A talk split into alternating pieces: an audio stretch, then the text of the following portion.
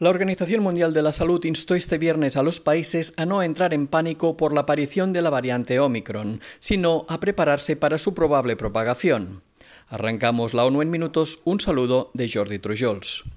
La Agencia Sanitaria de la ONU reiteró que habrá que esperar otras dos semanas para saber más sobre la capacidad de transmisión y el grado de gravedad de la nueva mutación del coronavirus. El portavoz de la OMS en Ginebra, Christian Lindmeier, subrayó que los datos que sugieren que Omicron es altamente transmisible son solo preliminares. Es preferible preparar a los países y a sus sistemas sanitarios ante la posibilidad de que se produzcan casos, porque podemos estar bastante seguros de que la variante Omicron se propagará. El vocero recordó que la variante Delta sigue siendo la predominante a nivel mundial y que se encuentra en el 90% de los países. La Agencia de la ONU para los Refugiados pidió este viernes más apoyo para Afganistán debido a las graves y crecientes necesidades humanitarias de los 3,5 millones de desplazados internos. Entre las privaciones que sufren estas personas, el organismo de la ONU citó la falta de refugios correctamente acondicionados y de ropa de abrigo, la carencia de combustible para las calefacciones y las cantidades insuficientes de alimentos y suministros médicos. Se espera que este invierno las temperaturas desciendan hasta menos 25 grados centígrados y muchas familias desplazadas carecen de un lugar adecuado donde resguardarse y sobrevivir al frío. Casi 23 millones de personas, más de la mitad de la población, padecen situaciones de hambre extrema y unos 9 millones corren el riesgo de hambruna. ACNUR ha lanzado una campaña mundial de recaudación de fondos para el invierno con el fin de ayudar a aliviar la carga de las familias desplazadas durante los meses más fríos del año, tanto en Afganistán como en otros países del mundo. Un grupo de expertos de la ONU en Derechos Humanos manifestaron este viernes su preocupación por la violencia sexual y de género contra mujeres y niñas perpetrada por las partes en conflicto en las regiones etíopes de Tigray, Amhara y Afar.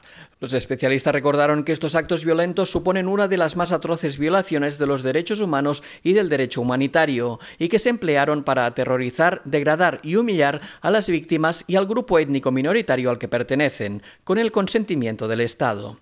Entre noviembre de 2020 y junio de 2021, los centros de salud de la región de Tigray recibieron denuncias de violencia sexual de más de 2.200 supervivientes.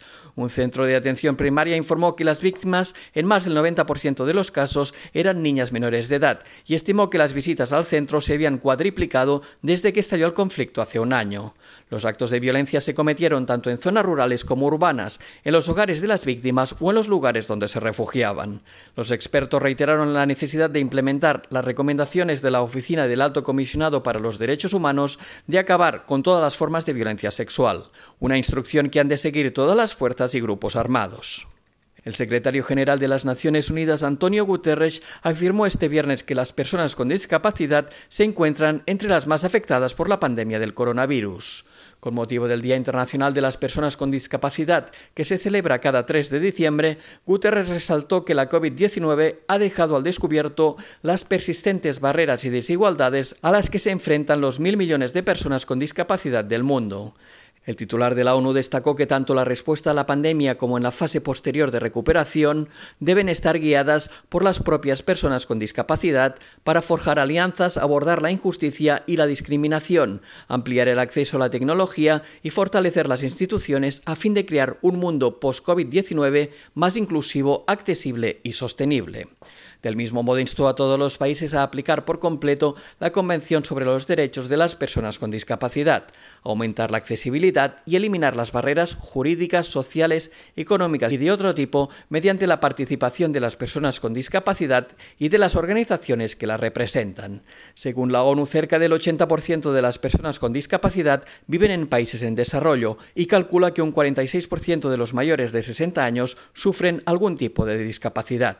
Y hasta aquí las noticias más destacadas de las Naciones Unidas.